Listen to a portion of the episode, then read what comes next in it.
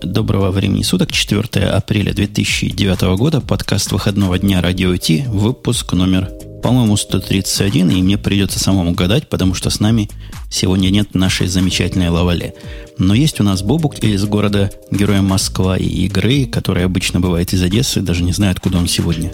Я действительно из, из Одессы сегодня. А, начинал это все Умпутун из а, Напервиля, который где-то там в каких-то милях от Чикаго. Ну. В недлинных таких милях. Бобу, как твое состояние? Сможем ли потянуть такой ответственный выпуск после 1 апрельски, не сбиваясь на пошлые шуточки и всякие дурацкие другие прибауточки. Не, ну, конечно, мы должны просто быть очень серьезными, просто каждым словом поддерживать. Мы даже сегодня специально не взяли с собой Лавале, потому что она все время смеется, а сегодня у нас выпуск очень серьезный, вообще ни одной шутки, поэтому смеяться не над чем будет. Вот совершенно серьезно говоря, без всяких кивоков и без всяких дураков, было трудно выбрать темы. Потому что смотришь тему, вроде бы 31 марта, а уже смеются. Пока дойдешь, что разные часовые пояса, даже не сразу понятно, в самом деле это или понарошке. Но я думаю, будет концептуально начать все-таки с обзора первоапрельских шуточек, которые произошли. Потому что 1 апреля для IT это дважды праздник. Почему дважды мы расскажем чуть ниже. А пока начнем с шуточек. Видите ли вы шуточки, коллеги, которые я подобрал сюда? Да, Но там... это не ты их подобрал. Вот надо было прийти и все опошлить. Правильно говорят, что когда Бобук приходит в шоу, конечно, все портит. Конечно. Даже, он его портит даже не приходя туда, я помню, такое было. Да, иногда бывает. Тем не менее, шуточки у нас, у нас разные. Ну, хороша была шутка от Эда. Как его произносит? Ты во FreeBSD, видимо, специалист, коллега Бобук. Это который Шаутон? Во, наверное, как он, Чаутен. Он, он Шаутен, по-моему, да. Ага, это Шаутен. Э, да почему? Там на самом деле много хороших шуток было, и, видимо, тебе она приглянулась исключительно своей, так сказать, масштабностью. Действительно, Эд заявил, что FreeBSD отказывается от использования компиляторов GCC и переходит на совсем другой компилятор. Э, даже названо было на какой. Это некий компилятор C-Lang. Э, и просто вот все, переезжаем просто сразу и прямо вплоть до того, что из портов будет GCC удален. Да, заявил, что из исходных кодов FreeBSD он удалил, выполнил удаление, сказано. Это, э, это как? То есть на денек удалил? Там, э, там никого инфаркт не хватил из не знающих про 1 апреля. Ты знаешь, если верить вообще своим комиту, то действительно удалил. Э, хотя я бы, конечно, не, не, не особенно на это не рассчитывал. То есть, ну, это прямо совсем было бы какое-то издевательство. Я думаю, что это был комит, который был специально вот создан для того, чтобы э, напугать окружающих. А, Гвида как-то не смешно пошутил, по-моему. То есть так шутить мы в первом классе уже разучились о том, что он уходит с поста лидера проекта Python. Э, это называется «Я устал, я ухожу», да? Э, э, это не, не сам Гвида объявил, если ты посмотришь внимательно, это PEP 401, и там в авторах Берри Варсоу и, господи, Брэд Кеннон. В этот момент уже можно было заподозрить, что что-то тут не так, правда? да, да, да. Но, тем не менее, кто-то, наверное, пуганулся. А как тебе, коллега, коллега Грей, проект Джупал? Звучит, по-моему, хорошо, только по-русски немножко неприлично. Он э, звучит действительно неприлично, но это пошутили, заявив, что э, он будет получен по результате объединения команд Drupal и Joomla CMS. Ну, не знаю, по-моему, из э, двух нулей получится только ноль. Извиняюсь перед поклонниками. Какой ты, какой ты злой, в конце Злобный, концов. Ну, что да. ты такой злой? А я уже давно запутался просто в этих вот многочисленных CMS, и поэтому как-то не знаю. Э, Подождите, да. эти, эти же, эти же две системы на, на PHP написаны. Да, на PHP. То есть я, я, я даже близок к тому, чтобы согласиться с коллегом Грей. Слушай, а тебе вот вообще не стыдно? У тебя радио Т на, на чем написан? Он не написан. Радио, я его не писал. И я его не писал. Оно само пришло. Но вот тут то же самое, видишь? Ну да, они объединили, теперь станет вообще хорошо. А то, что гном приложение портировано Tomboy на язык C++, по-моему, это будет понятно только тем, кто в курсе борьбы концептуальных сишников и C++-ников из KDE. Это, кстати, не одна такая шутка. Там э, еще есть дальше про э, C, про то, что Shuttleworth объявила о начале работы над проектом по созданию нового ядра Linux, части которого будут переписаны на C-Sharp с использованием моно. Это, по-моему, вот того же где-то вкуса шуточка получилась. Ну да. Э, Бобук, ты пока продолжай эти темы, а я посмотрю, что у нас со звуком в эфире, потому что приходят какие-то рекламации. Э, рекламации у нас приходят всегда. На самом деле, мне больше всего понравилась, э, наверное, история про то, что Google купит Palm. Она такая самая казуально смешная, как мне кажется. Ну и вообще Google, Google в этот раз отличился и пошутил, по-моему, просто везде. То есть история про то, что Google выпустил мяч с, со встроенным GPS-навигатором, по-моему, тоже очень радостная.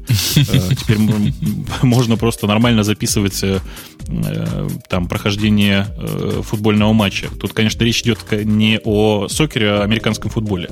Ты не понял, теперь в него могут играть слепые. Это, конечно, да, это само Им собой. GPS Причем... может диктоваться по радио, куда он полетел. Слушайте, на, на самом деле в каждой шутке есть доля шутки. Вы знаете, что уже достаточно давно, в, простите, на чемпионатах мира в трусы э, э, футболистов, которые вот как раз сокер, запихивают маленькие те самые GPS, не навигаторы, а GPS-трекеры которые, собственно, и получают как бы данные с оппозиции каждого игрока. В результате по ним потом рисуются отличные диаграммки, картинки и всякое такое.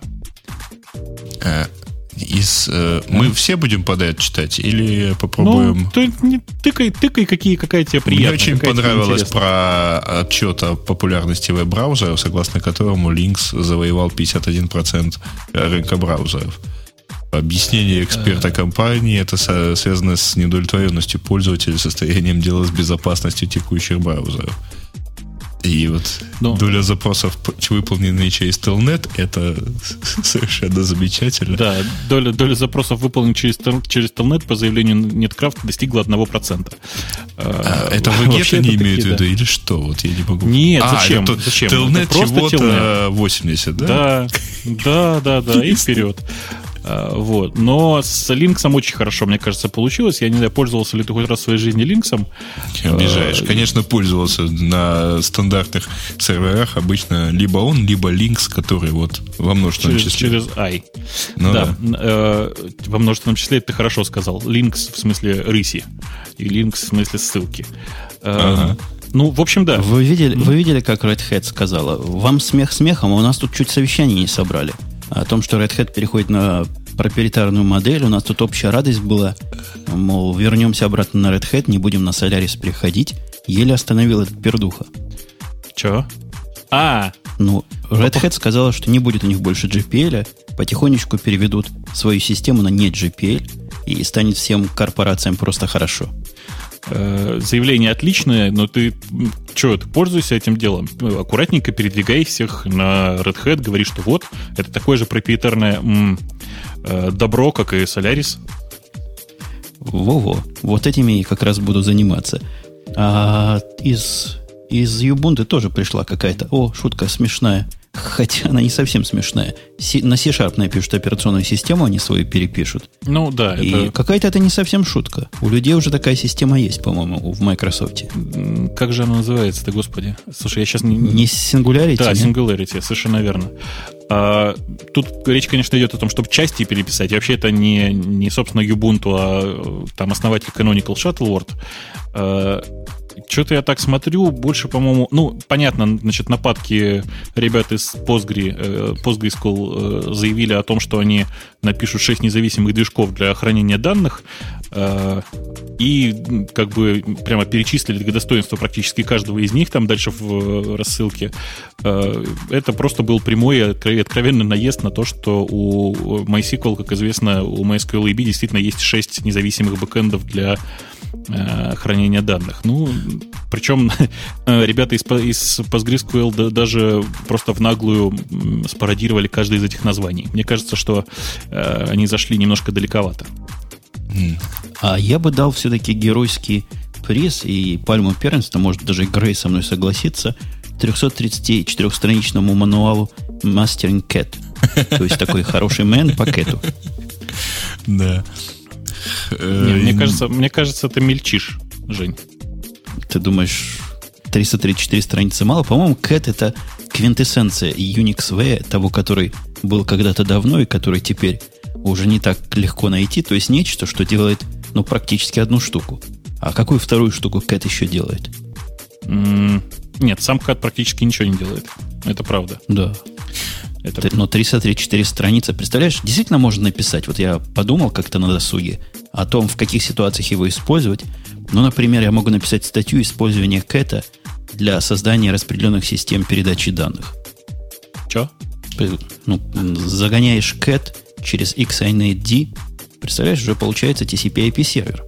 Слушай, ну вот ты просто ты, ты недооцениваешь кэт.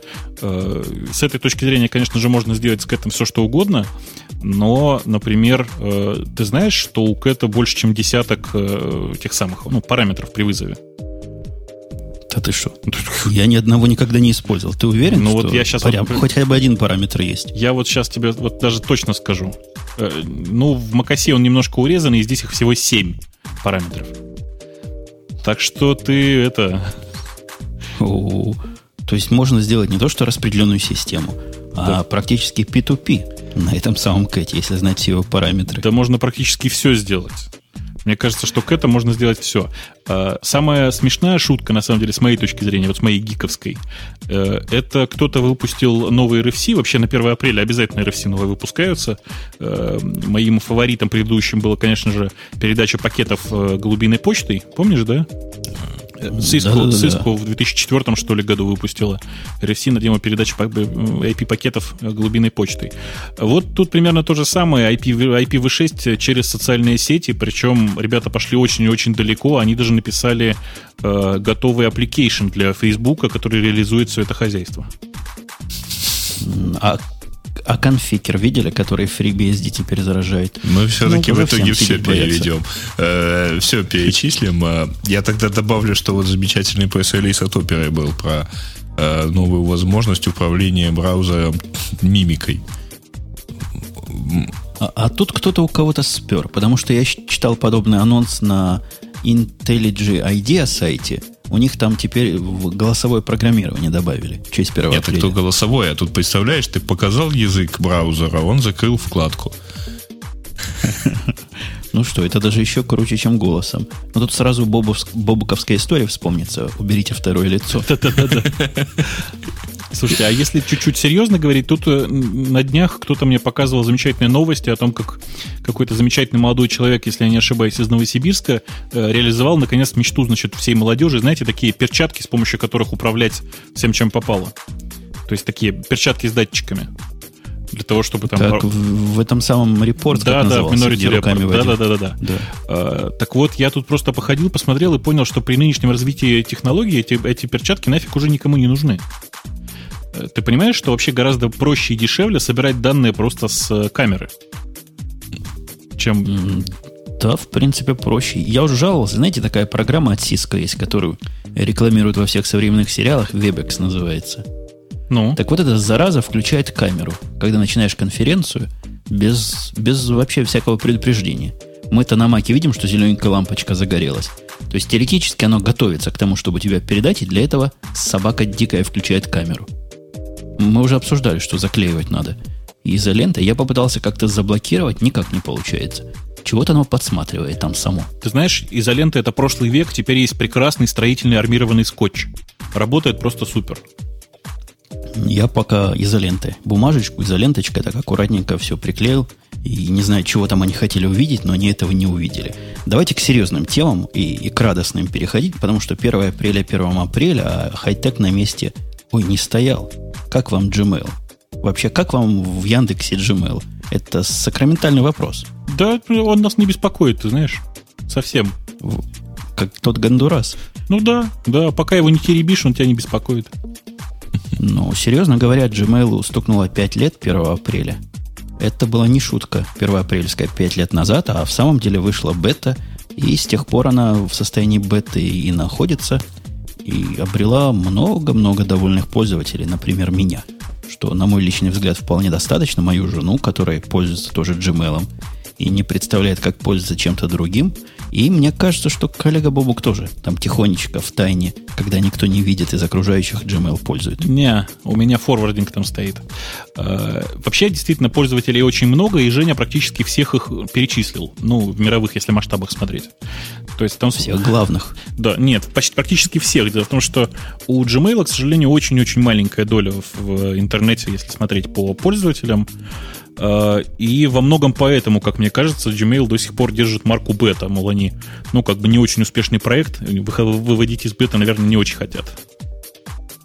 Это у тебя первая апрельская шутка была? Нет, я вполне серьезен. Говорят, что они бета, потому что планов громадье, и пока все планы не реализуют, они останутся бетой. Такая официальная да, отмазка, да, да. мне кажется. Это бета за nothing, мне, да? Да, мне кажется, это маркетинговый булшит насчет вот э, того, что много фич. Потому что фич вообще не, во все, в каждом проекте э, желаемых фич сильно больше, чем тех, которые ты успеваешь реализовывать. Ну, надо признать, что для меня лично, может быть, вы со мной, коллеги, не согласитесь, Gmail самый гиковский продукт из имейловых серверов, сервисов. Это из тех, что я исследовал, единственный, который IMAP почти честный дает совсем бесплатно, дает неограниченное место. Ну, неограниченное сейчас все дают, но как раз с них вроде бы и начиналось. Что значит неограниченное? 8 гигабайт, вот у меня написано. Я понимаю, практически неограниченное место, потому что 8 гигабайт растут вперед и, и вширь быстрее, чем ты успеваешь их заполнить. Ты знаешь, у меня проблема. У меня столько всяких подписок, что они наполняются быстрее, чем заполняется Gmail. И вот если график нарисовать, то э, я чувствую, что через довольно небольшое время у меня ящик переполнится.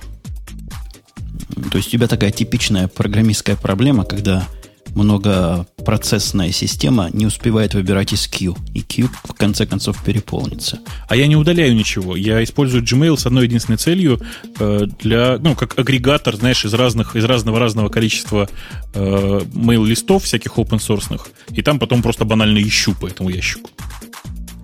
Ну, я понимаю, что моим коллегам по подкасту и работникам альтернативной организации как-то Gmail хвалить не положено, но Грей, Грей-то вам в Украине можно хвалить Gmail? Ну, в общем, чего его хвалить-то особо?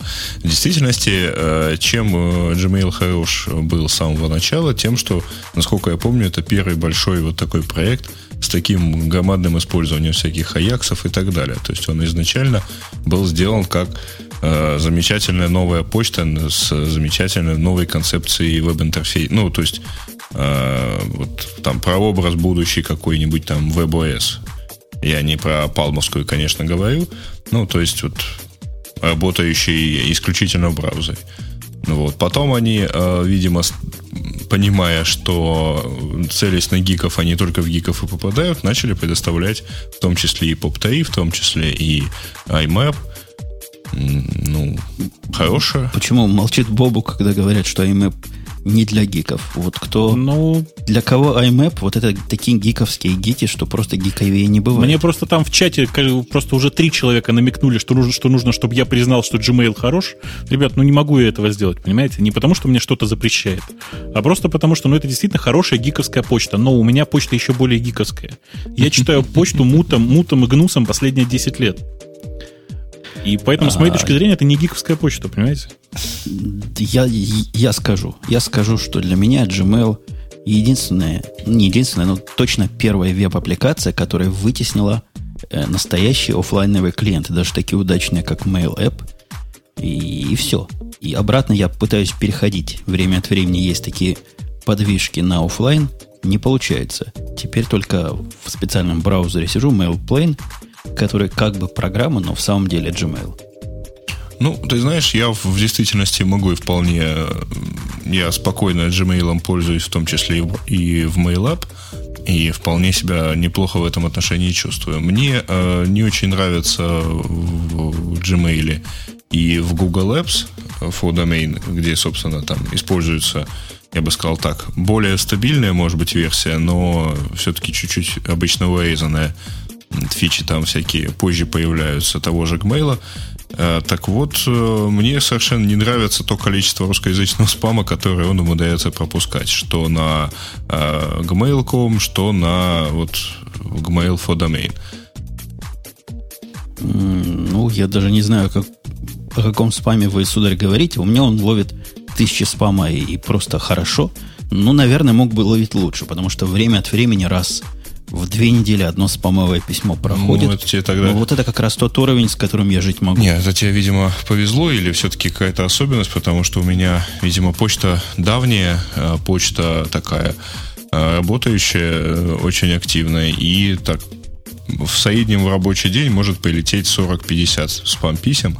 А тут проблема, я-то до этого ее не особо замечал, потому что она вполне хорошо Mail App встроенным э, их спам-фильтром вполне блокировалась, и я ее даже не видел. Но тут у меня с недавних пор, когда появился BlackBerry, это все начало туда сваливаться уже совершенно нефильтрованно. Подожди, подожди. То есть ты не разобрался, что в Gmail можно сказать папку спам не фильтровать? Нет, по ты не понял. В папке спам у меня и лежит 15 приходят... тысяч писем. Э, с учетом того, что они каждые 30 дней вообще-то, вообще говоря, стираются.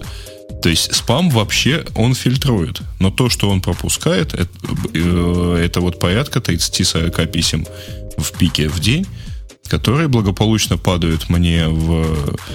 Э, то есть оно же как? Оно в тот момент, когда приходит, оно оказывается у меня на BlackBerry. У меня его ничего не успевает отфильтровать. Что-то я не понимаю, почему эта проблема как-то с Gmail связана. А потому что, он, ну, потому наверное, что нет, виднее. Э, потому что оно его пропускает.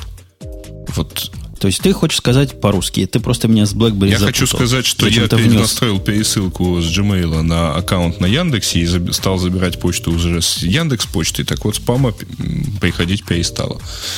Вот. И, да. Я бы с тобой, конечно, померился по поводу того, чей Gmail аккаунт э, старше и чей, и чей известнее. Вот на мой, по-моему, известный, который я публикую открыто везде, повторю еще раз, умпутун собака gmail.com – спама практически не приходит. Ложных срабатываний тоже практически нет. Вот пока у них не было проблемы. Однажды мы это дело обсуждали. На мой взгляд, для, да даже для платного сервиса, потому что я за Gmail корпоративный плачу, вполне вполне хорош. Но это мое личное мнение, которое не навязываю. Ну, я бы, кстати, тоже бы, тоже бы померился, потому что у меня в действительности э, почта, которая работает через Gmail, это там адрес 2001 года, так что и достаточно хорошо распространенный. Слушайте, вы, вы, вы вообще что обсуждаете? Вы, э, у кого длиннее? Вы обсуждаете, у кого длиннее, так по-любому длиннее у меня, повторюсь, у меня вообще просто мут. Э, а если смотреть на популярность почты и вообще популярность почтовых сервисов, то там все грустно. Потому что на первом месте в, у вас у буржуинов э, Yahoo и Hotmail, э, у нас на первом месте по количеству почты Mail.ru, и забудьте, там ведь ни красивого аяксового интерфейса по умолчанию как бы долго не было, ни э, какого имапа очень долго не было. Ты Это про mail имеешь в виду?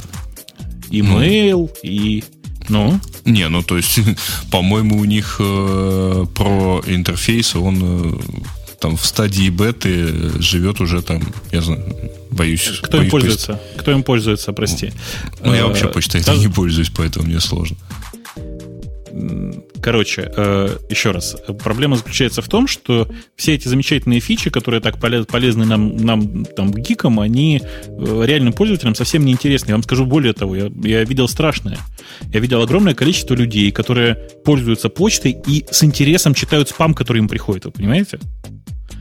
То есть пришел человек ну, Я спам. вообще иногда тоже люблю пойти, когда уж совсем нечего делать, пойти в папку спама и почитать горячие предложения от каких-то особенных девочек.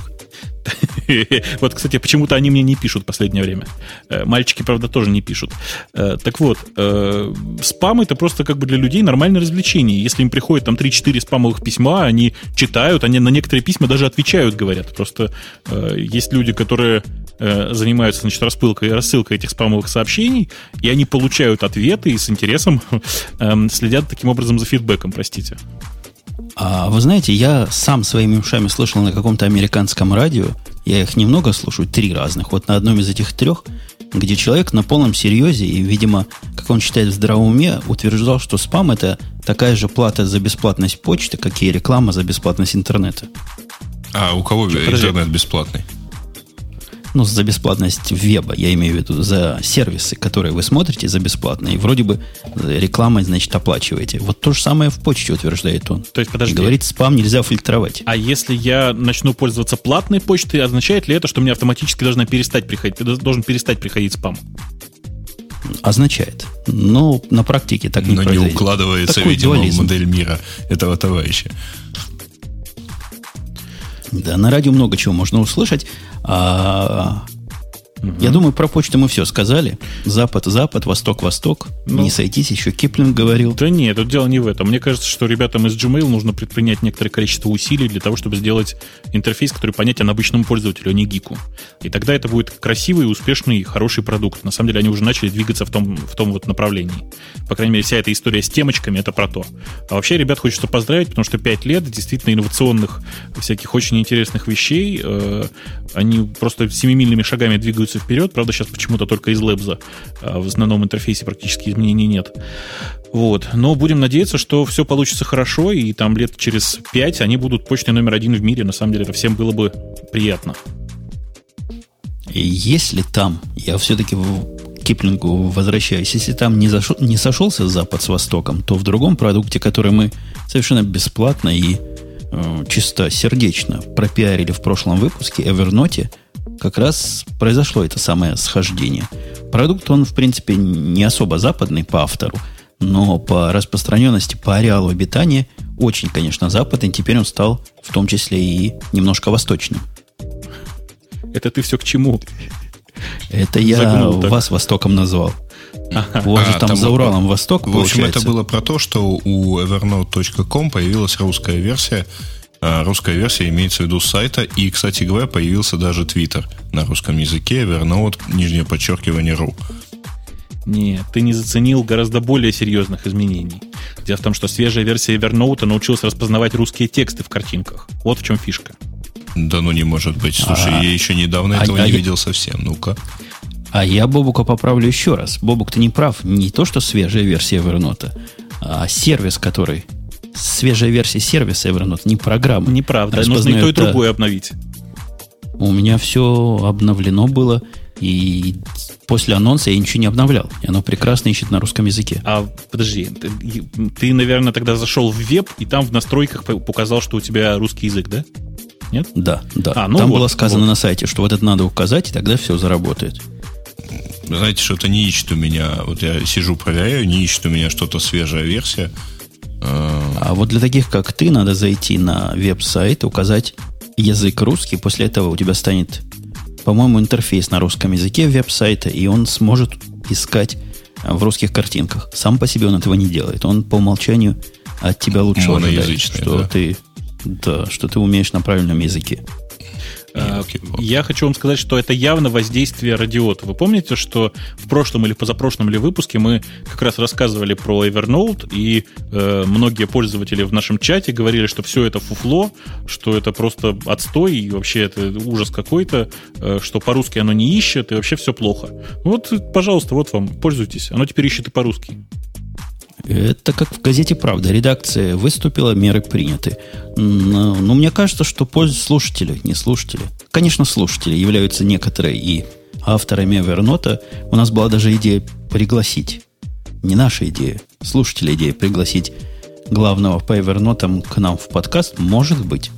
Может быть, мы даже най- найдем, о чем его спросить. Ой, но в любом случае, я, я честно сказать, вот очень, очень рад э, тому факту, что он начал распознавать по-русски, а вся остальная функциональность вроде перевода интерфейса мне не очень интересна. Мне э, очень забавно, что Evernote оказался м, вот на такой, как, как бы это сказать, таким направлением, что ли, таким э, интересным сервисом, который вот был переведен только на русский. То есть русский для него это первый перевод, первая локализация. Я думаю, вот что следующая должна быть обязательно китайская локализация.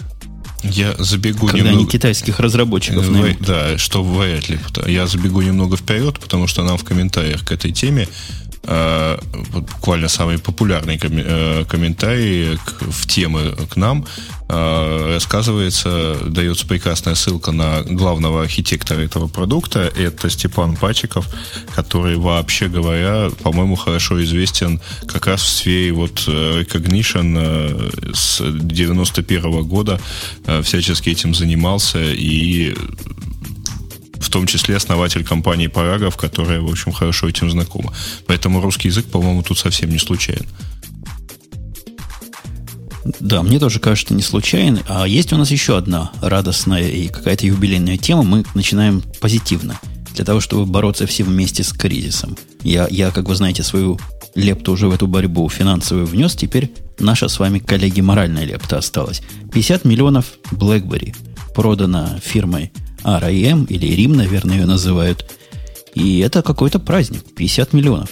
Представляете, население нескольких Нью-Йорков вместе взятых. Нормальная цифра. Да, неплохая.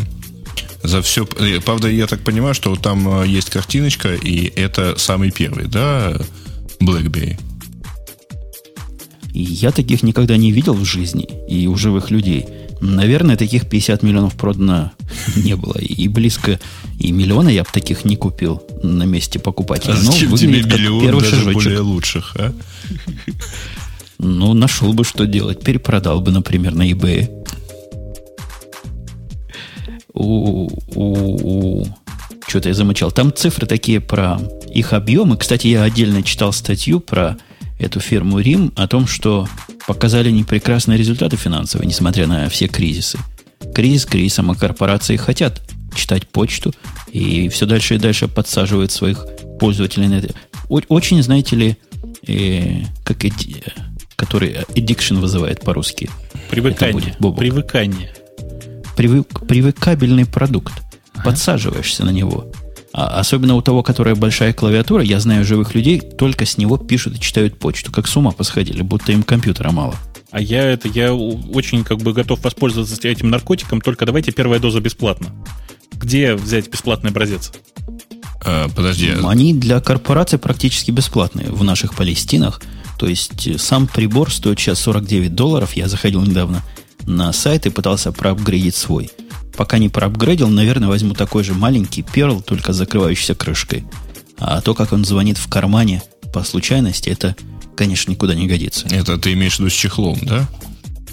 Не, не с чехлом. У него есть такой же, только как раскладушка. А, -а, Не, у них еще есть чехол э, какой-то специальный фирменный, в котором есть чип. Ты его когда кладешь в чехол, у него меняется вся система сигнализации и так далее. Это, в общем, для всех BlackBerry э, правомерно работает. Ну, из чехла его вынимать надо. А тут достал, откинул и нажимай, что хочешь, или говори, даже не откидывая. я все-таки возьму себе закрывающийся. Хотя, конечно, откидывать его и еще одно лишнее усилие. Интересно, сколько калорий на это можно потратить и насколько мегатон похудеть. Ой, давайте это подальше от блэкберевских тем, потому что у нас сегодня ни Эльдара, ни девочек нет, поэтому как-то даже, даже не очень понятно, о чем разговаривать. Не, ну продукт-то не для девочек, конечно, согласись. Ты... А у нас есть, у нас есть, да, тема, которая чисто мальчуковая. А о том, что гугловские секретные сервера попали э, в публику, и все на них посмотрели, некоторые ужаснулись, некоторые поразились, некоторые... Как у вас там в Яндексе? Сервера, я видел, обычные деловские стоят там и ничего такого кастомного нету. А здесь, смотри, ребята, свои сервера придумали. Ну, там... Э, да, говоришь, давай ты лучше. Нет, давай лучше. Ну хорошо, давай, давай я расскажу. На самом деле глобальная инновация там только одна, там встроена батарейка. То есть UPS встроен прямо в корпус. На самом деле больше никаких других инноваций здесь нет, в общем, по большому счету. А он, он, он подожди, он не совсем встроен, да? Он вынесен за корпус. Вот эта штука, которую мы видим на картинке, сейчас я дам эту картиночку в чат – вот то, что торчит снаружи, это и есть UPS, потому что больше ему тут торчать нечему. Знаете, вот это вот его торчание меня э, больше все сильнее наталкивает на мысль, что это вообще была первая поисковая шутка в таком виде, потому что как-то оно вот, ну, не выглядит оно. Ну, вообще от Гугла я могу торчания ожидать. Нет, если вы видели когда-нибудь фотографии с, э, собственно, с гугловскими вот этими стойками, вы бы увидели, что эти блоки, они действительно там просто э, чуть-чуть дальше вглубь за корпусом стоят. То есть у них есть отдельная позиция на, на стойке. Так что ничего страшного, действительно, это практически такой выносной блочок. Э, решение, на самом деле, интересно только тем, что вместо одного большого UPS или блока UPS используется вот такая маленькая батареечка на каждый, на каждый юнит, что ли. Э, идея, общем, понятна и даже приятна, хотя, конечно, никто из нас, наверное, позволить себе э, постро... построение вот таких кастомных э, машин, наверное, не может. Ну, там под них специально, если верить всему тому, что там написано, там под них специально делается материнская плата. Вот, и специально там переработана, насколько я понимаю, схема питания, потому что используется только 12 вольт на, э, на плате. А, они тут громко кричат, что зеленые от этого. Их машины совсем-совсем зеленые, и энергии жрут меньше, чем могли бы. Ну, серьезно говоря, для Гугла энергия это вопрос вопросов. Да и не только для Гугла, для всякого большого дата-центра. Чуть меньше ватт потратить – это огромнейшая экономия, не говоря уж о срубленных деревьях. Э, я очень скептически отношусь к таким э, якобы зеленым инициативам, потому что на производство этих батареек ушло э, сильно больше, я думаю, деревьев, чем было спасено в результате вот использования их. Да-да, их еще потом утилизировать надо, а цинка там наверняка более чем. Ну или какой-то ты, не цинка, а Какой-то ты, Бобук, сегодня гнусный циник. А как ты скажешь про новость о том, что Google, видимо, купит Twitter? Или собирается, или раздумывает? Или предполагает. Ну, я Ты уже... тоже этому не порадуешься? Не, я этому очень рад, хотя я читал уже отзывы о том, что этого не произойдет, потому что предложили мало. Всего какой-то несчастный биллион. Ой, то есть нет, миллиард нет, нет, денег. миллиард там не предлагали.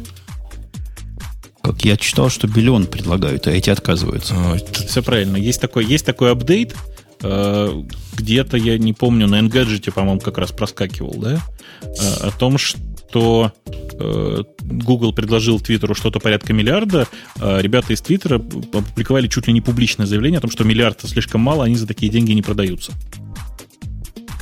То есть они совсем с цепи, видимо, сорвались, да? Ну, почему миллиарда им уже мало. Ты понимаешь, в отличие от Ютуба, который, конечно же, э, там сколько он стоил? 6, да, не помнишь, миллиардов? Не-не-не, меньше, ну, несколько миллиардов, меньше? скажем так. Меньше, по-моему. Ну, окей. Да, в отличие от Ютуба, у которого совершенно непонятно, как его монетизировать, э, с Твиттером ведь действительно можно придумать нормальные способы монетизации, и это будет нормальный прибыльный проект, не такой, как YouTube, который жрет, жрет трафик, жрет каналы и ничего не отдает взамен. Не, ну подождите, когда покупаешь YouTube, вот представь, мы бы с тобой пошли бы на рынок покупать чего-нибудь. Покупаешь YouTube, там есть чего пощупать. Чтобы вот такое количество видео сервить и так быстро, как они, там много чего должно быть материального на заднем плане. Там дикие каналы, дикие сервера, все диковатое и огромное.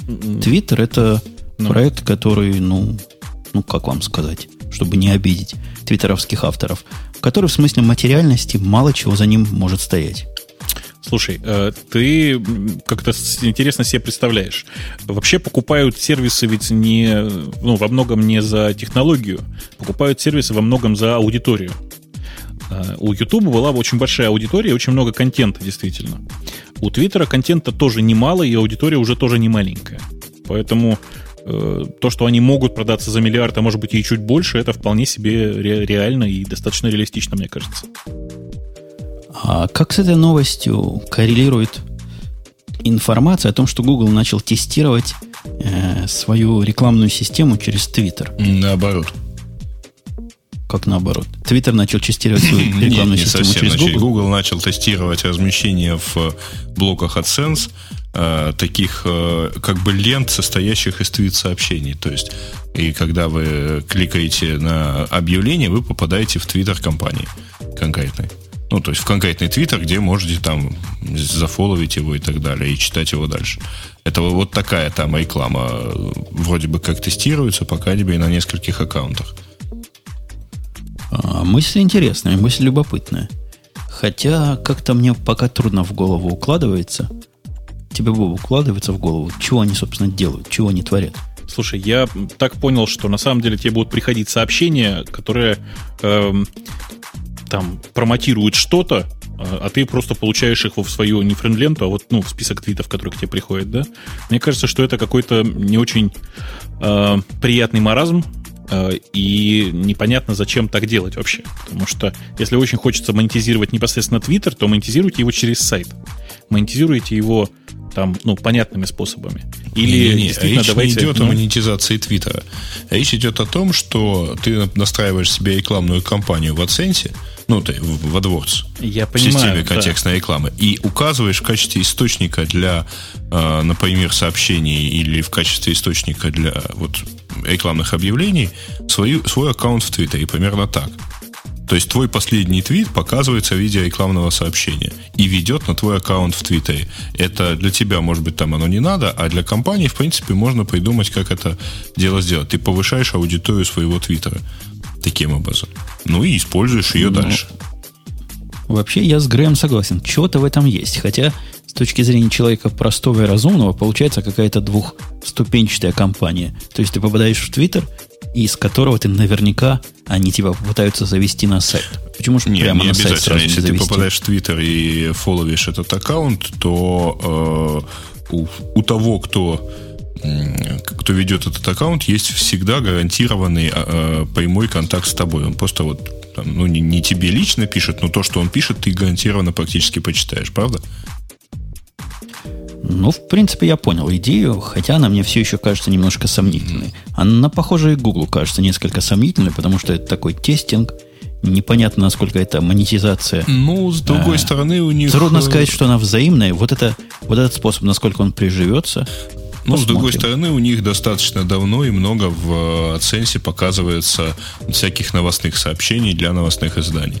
Так что, в общем, и это вполне может быть. То есть это просто другой формат. А по поводу покупки, мне кажется, это очередное, э, очередная провокация Майкла Арингтона, издателя TechCrunch, и, собственно, автора заметки про то, что кто-то там. Он, по-моему, не первый сервис таким образом продает. Вот. Потом, естественно, ничего не случается, но тем не менее. Что значит ничего не случается? Это те самые ребята, которые... А, из, из Кранча. Да, да, да. Я хотел сказать, что Твиттер это те же самые мужики, что уже Google однажды продались. И, по-моему, вполне успешно блогеры они делали в свое время. Ладно, Твиттер мы еще можем понять. Я могу понять, за что они просят миллиард. И хотя я с трудом пойму, кто им даст миллиард. Ну, в нынешней а, ситуации вот вряд ли им. Они, не, они миллиард не возьмут, а э, Google, боюсь, не даст им такого количества. Пусть берут натурой. А вот BitLY, сервис, о котором я узнал только подготавливая темы, это сервис Примерно такой же, как у Бобука. Да, такой да, есть. Да. Какой у тебя, Бобук? CLCK. CLCK, да. Ага. И за твой сервис никто не дал 2 миллиона пока долларов денег, насколько известна ну, аудитория этого подкаста. Да, предлагали, Может, предлагали, предлагали сильно меньшие деньги, э, примерно ну, примерно... тысячи раз. Ну, нет, примерно, да, примерно на три порядка. Угу. А эти ребята... LY, это что означает? Литва, Латвия, это что такое? Ой, нет, это что-то, по-моему, островное, нет? А как, какой, собственно, смысл BitLY? Э, это, это как должно нам в голову закладываться, что вот такое вспомнить надо будет? Ну, почему? Битли? Ну, типа, бит, что-то произв... наречие от, от слова бит. Черт его знает. Ну да, типа как у, у... Как назывался этот сервис странно, вы помните? Закладок. Кривой такой URL. Delicious который? Deli, she, o, US. US. И, да, у US, него домен да. US был. А, ну что, в принципе, неплохой сервис, тем более со встроенной статистикой. Если вы э, генерите линки с помощью э, как у нас, ну, будучи залогиненным в этом сервисе, вы потом сможете посмотреть всякую замечательную статистику, откуда переходили, куда, сколько раз перешли и так далее. В общем, полезный довесок, но э, не знаю, действительно. Во-первых, э, что там за технологии космические, которые такие деньги требуют? А во-вторых, так сказать, кто их дал? В чем бизнес-идея этого сервиса? Ну, разве что аудитория, те же самые гики. Ну, вот и говорят, что аудитория, которых целых 13% гавриков рынка. Видимо, мы с вами в 13% не входим. Мне кажется, и для Бобука тоже этот сервис немножко э, новым прозвучал. Да я... Почему? Я за, за всеми такими сервисами слежу. Другое дело, что я там никаких особенных инноваций не вижу, и мне это как-то странно и скучно. То есть мне кажется, что гораздо правильнее вкладывать деньги в TuneURL, у которого очень, большие, очень большой потенциал, э, и особенно потенциал для монетизации, потому что прямо сейчас они совершенно не монетизируются никак. А как? Tiny, U, Tiny URL контролирует 75% рынка, а вот эти ребята 13%, чтобы мы поняли разницу. И с этой точки зрения утверждают аналитики, что BitLY недооценен. Если переводить на те деньги, которые за Tiny URL предлагают, то должны были предложить бы, по-моему, 50 миллионов долларов. Что звучит для такой фигни как-то как странно. Хотя, с другой стороны, я помню, как странно для меня звучали цифры покупки ICQ в свое время. Слушайте, а в чем может заключаться монетизация вот этих вот сервисов переадресации? Ну, как это же очевидно. Вставляешь промежуточную страницу и вперед. И чё? И, и сразу от тебя пользователи убегают. Ну, ой, ой. Не, не убегут. Куда они денутся? Знаешь, какое количество ссылок накопилось уже на TinyURL? Ну вот из бита пойдут на TinyURL, а когда TinyURL станет вставлять, пойдут все ломануться на твой сервис, ты же такой гадости это не же, будешь это народу же, Это же будет только для новых пользователей, ты понимаешь, да? Ну вот, потихонечку. Ссылки это такое дело, которое устаревает быстро, на мой взгляд. Может, я чего не понимаю в ссылках, но то, что, на что ссылались вчера, кому оно надо завтра. А я уверен, что у случая с тенюрлом идеально работает длинный хвост. Понимаешь, действительно, на старые ссылки почти не переходят, но 75% рынка это 75% рынка. Я подозреваю, что старые ссылки уже и не работают. Работают почти все. Это и не важно, понимаешь, промежуточная страница будет значит, показана, показана все равно. За неделю, чтобы мы поняли объемы, вот этот бит LY обработал 20 миллионов кликов за неделю. То есть это где-то сколько? 2 миллиона в рабочий день они обрабатывают. Какое-то смешное немножко количество, ну, нет? Что, баннерная сеть такая, достаточно средняя. Ну, то, то есть с технической точки зрения я не вижу особых проблем в создании такого сервиса, который обрабатывал бы столько кликов. Ну, не особо напрягаясь, технически такое можно сделать. Ну, в принципе, да, наверное. Мне больше нравится, есть другой сервис, burnurl.com. Вот. Правда, не нравится то, что у него такой длинный собственный URL. Но у него, когда переходишь, вот может быть это другая модель монетизации, у него, когда ты переходишь, он сверху показывает небольшой фрейм, где еще предлагает проголосовать за ссылку, вот, и там можно теоретически показать рекламу. Ну, вот такая модель, мне кажется, уж совсем жестокой. Вот таким бы я точно пользоваться не стал, что результаты... Представьте, поисковой движок, который результаты поиска вставляет во фрейм. Это я даже не знаю, какие места так принято легко. в поисковом Google, бизнесе отрывать. Google Image Search. Во, точно, отрывать все места. Но там у них не для рекламы это вставляется, а с технической точки зрения. Но представьте, если просто Google.com вот такое делал. Или, или непомянутый к ночи Яндекс такое позволил бы себе рекламу там вставлять. Ну, я не знаю, видишь, как бы у TinyURL же нет э, такого прочного бренда, да, как у Гугла или Яндекса. И в результате, что париться-то? Можно же просто спокойно действительно показывать этот маленький фрейм, показывать его на 5 секунд, после этого убирать. Ну вот я сейчас э, кинул ссылочку э, на вот этот самый Burn URL. И посмотрите, как, как это выглядит в итоге. Вполне себе, так сказать, знакомый этот. Мы все идем глядеть на Не то, положите этот сервис только. А, думаешь, легко? Ну, вот такого не люблю я такого. Сделано, конечно, красиво, да. Красиво сделано, можно было бы сделать хуже, но все равно как-то это не наш Вот путь. она сила радио 26 просмотров за, две минут, за минуту где-то. А, у этого много, много всяких проблем, явных и неявных. Ну, например, как вот это дело сохранить в букмарке? Я не хочу... Я искал радио IT практически, да, а меня букмарки заставят вот эту страницу странную с лишним, этот фреймсет сохранять. Не, не, не наш путь. О, зато... Кстати, слушайте, а... да, простите, что прерываю, дарю, дарю бесплатную идею, практически, ну, правда, без бизнес-модели, бесплатную идею сервиса. Поиск по коротким ссылкам. Вы понимаете, да? То есть... А это не ты первый. Да? Я Уже видел есть? сервис, который вот покажите, такое покажите, делает. Покажите, покажите. Очень интересно. Покажите. Ой. И, и сходу не вспомню, потому что их как собак нерезанных, каждый делает себе такой сервис.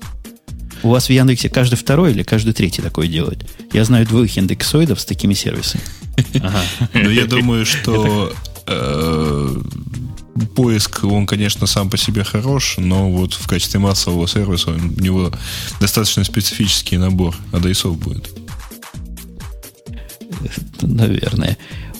К Твиттеру есть какая-то статья, которую, по-моему, нашел коллега Грей как специалист по поисковым, э, по поиску и по поисковым э, движкам. Я не очень понимаю, чего тут они улучшили, но говорят, что Твиттер работает над расширением, углублением своего, э, ну, это даже не поисковый движок они называют, а Discovery Engine. Нет, это не я нашел, это нашел все-таки ты. Потому что я сейчас тоже это первый увидел. Про Discovery Engine. А красивая картинка. Видно, как люди правильно занимаются проектированием. Я тоже так люблю. У меня есть специальная тетрадка, тоже желтого цвета, где я примерным образом проектирую чего-то. Ну, вы, вы вообще молодцы. На самом деле для этого есть прекрасное приложение на Adobe Air, которое позволяет именно в таком духе все это нарисовать. И, судя по всему, это нарисовано было именно в нем. Ну, по крайней мере, очень похоже. Э, по некоторым э, отличительным там, признакам. Э, суть идеи очень простая. Это практически live search, что ли, как это сказать. То есть вы вводите запрос, а у вас просто вживую, что называется, бегут новые сообщения, которые появляются по этим, по этим же словам. То есть это то, как оно сейчас и работает, ты описываешь. Потому что сейчас, когда ты пишешь там запрос, он обновляется динамически постоянно. А Яксово так по-современному, по-большому. Ну, вообще нет, он предлагает, нажми вот сюда, сейчас оно обновится. Нет, подожди. Если ты имеешь в виду search twitter.com. А? Э, если я правильно понимаю, то э, вот эти trending topics, они и так есть, э, в общем-то, как на Search Twitter.com, так и на некоторых других. Речь, по-моему, идет о том, что вот это все теперь появится не где-то там на Search, а прямо у тебя на вот twitter.com slash home. То есть... Э, да, мне тоже кажется, что это как раз суть идеи есть. И я вам скажу, что мне странно было до сих пор в Твиттере. В Твиттере нет такого пути, не было до этого пути в самом Твиттере. Совершенно явная и понятная функция посмотреть свои твиты. Вы удивлены? Нет такой функции. Вспомните, нет, нельзя самим Твиттером посмотреть твои Есть. твиты. Как это нельзя? Вот и когда э, я захожу на, свой, на свою домашнюю страницу, у меня сбоку есть вот э, сколько following я, сколько меня фолловят, а дальше количество апдейтов. И написано и See что? all your updates. Вот я нажал, попал на свой твиттер. Абсолютно все мои твиты. О, так вот это надо было нажать вот эту кнопку. Ну да. Вот посмотрите, я человек не последний в хай-теке, не знал, что вот на это надо нажимать. Ну, действительно, интерфейс э, не слишком человеческий. Ну, что тут поделать? Мягко Не, ну, предполагается, я ожидал что вот не читатель все-таки. Ну, я предполагал в списке там, где там, где Home, Direct Messages, 5-10 будет мои апдейты. Согласитесь, это было логичное место. Как раз вот здесь должно было бы быть. Слушай, а ты вообще а сайтом пользуешься, да? Скажи. Ну вот я специально сейчас зашел на сайт. обычно я пользуюсь ви, Витером. Не могу выговорить, но ага. который на букву P начинается. Понятно, да. Я тоже сейчас им э, на всех машинах пользуюсь, очень удобно. А, кстати, вы заметили, что в том же самом Твиттере есть еще более такие интересные моменты.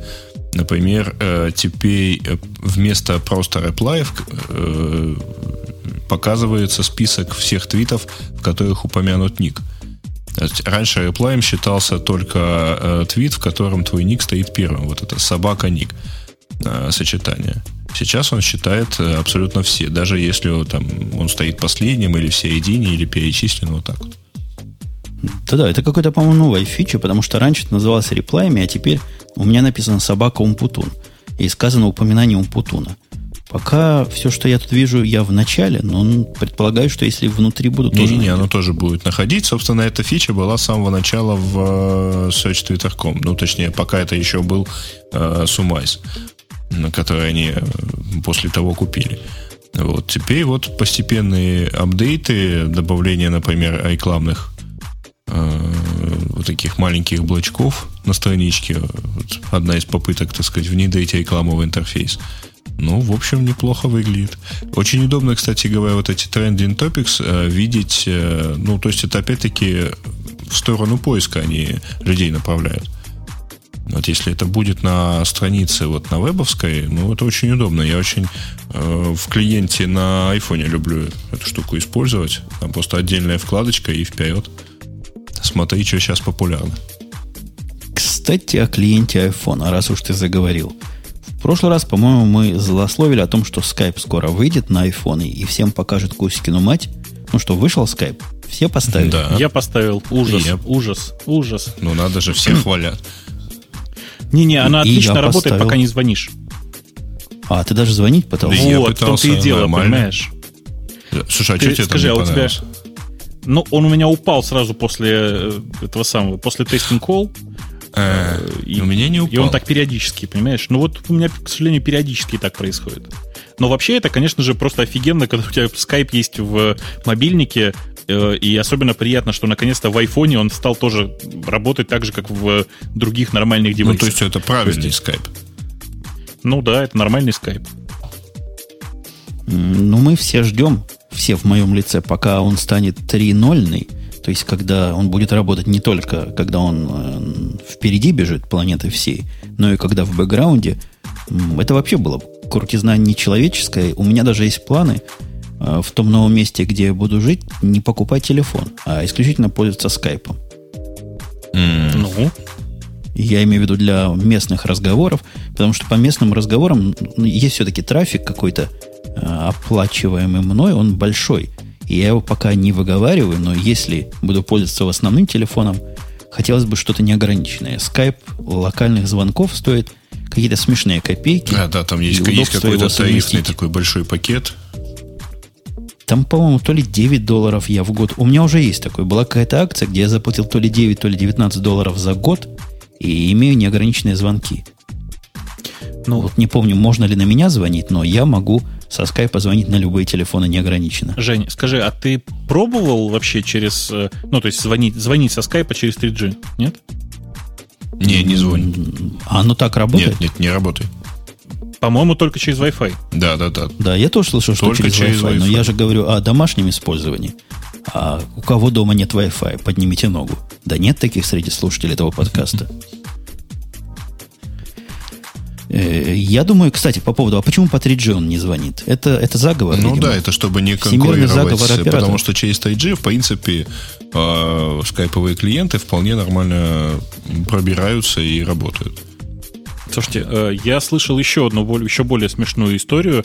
Дело в том, что ходят слухи, что у многих европейских операторов Skype в 3G забанено. А, он не в 3G забанен, он забанен, э, если ты говоришь о тех новостях, которые вот есть у нас э, в не, заметках. Не-не-не-не-не.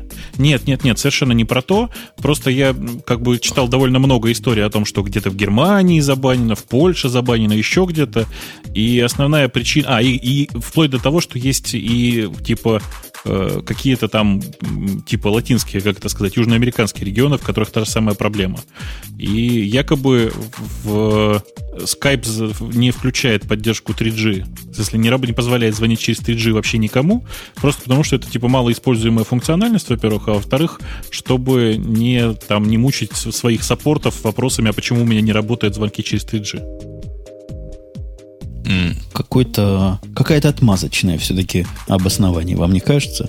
А, ну, О. вообще, э, Skype через 3G на стандартном телефоне, ну, на стандартном смартфоне, он, конечно, довольно быстро посадит батарейку, э, и вообще там достаточно серьезная нагрузка для такого телефона. Кстати, о батарейке. Я заметил, у меня в топик, что у айфона, который один из, ну, не самых первых 3G, но один из тогда, в начале купленный, батарейка в последнее время на глазах стала э, усыхать. Пришло, видимо, время ее поменять. То есть это сколько? Еще года не прошло, по-моему. Подожди, это в 3G или в предыдущем? Нет, в 3G. Это полгода прошло. Не, не, 3G не, сколько у нас на рынке? 3G ты покупал, больше, наверное, где-то в июне, в июле месяц прошлого года. То есть а, месяцев 9. Ну, так, тогда ладно. Я пред, привык к тому, что за год батарейки полностью помирают, но для телефона неразборного как-то стрёмно. Говорят, есть план, по которому можно все это поменять, но все-таки головная боль определенная. Будем ждать нового. Мне кажется, у них как раз бизнес-план, когда эта батарейка помрет, выпустит новый телефон для таких ленивых, как я. Нет, ну тебе, может быть, просто не повезло, потому что у меня и более и в первом э, работает исправно, и в Тайджи работает, в принципе, батарейка без проблем, так что как-то, видимо, хотя я его достаточно часто, естественно, заряжаю, то есть это же основной телефон. У, у меня тоже без проблем, но меньше. А откуда взялся у нас вот эта новость, которую я даже удивлен читать в наших темах? Я подозреваю тебя, коллега Грей, и на тебя указываю а свой гневный тему? палец. О том, что из айфона сделают э, фотоаппарат. А, про то, что э, Apple... Э, это, в общем, речь о том, что э, по донесению каких-то китайских товарищей э, одна из э, компаний значит, по, ну, сколько я понимаю, все-таки китайских товарищей, да? Подожди, подожди, а Тайвань уже присоединили или это твоя инициатива? Ну, короче, где-то там. В общем, речь идет о том, что, судя что по слухам, Apple заказала э, модули для фотокамер 3,2 э, мегапикселя. Ну, естественно, для чего? Наверное, для следующего айфона.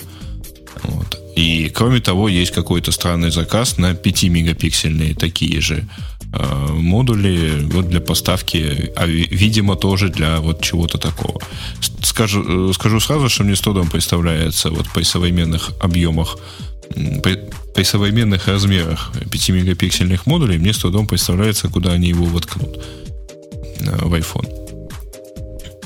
Бобок, мы с тобой я... вообще понимаем, нафига Казибаян? Я просто после фразы «Куда они воткнут iPhone», я просто ну, немножко задумался.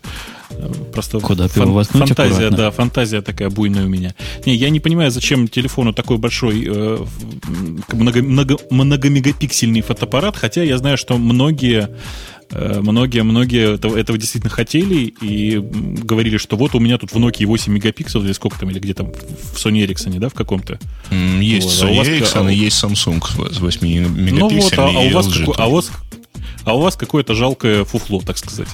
Ну, вообще, правда жизни заключается в том, что фуфло, оно все практически, потому что э, действительно вот какая-то эволюционная часть, это вот там, я себе недавно купил э, такой смартфончик, у него механический затвор. Вот скорость срабатывания, срабатывания затвора, она в данном случае, видимо, все-таки критична. И там действительно фотографии получаются более-менее похожие на фотографии по качеству, как мыльница.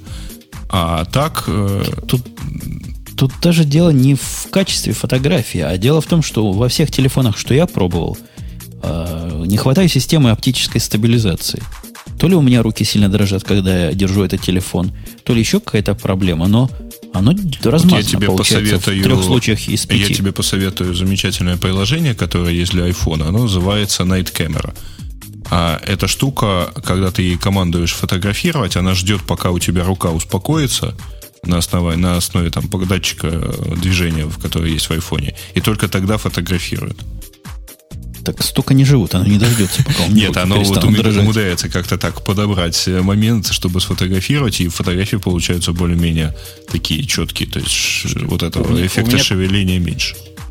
У меня к вам простой вопрос. Скажите, а вот, ну, когда выйдет какой-нибудь, я не знаю, там, Canon 800D, он уже будет уметь звонить по этому самому, по телефону?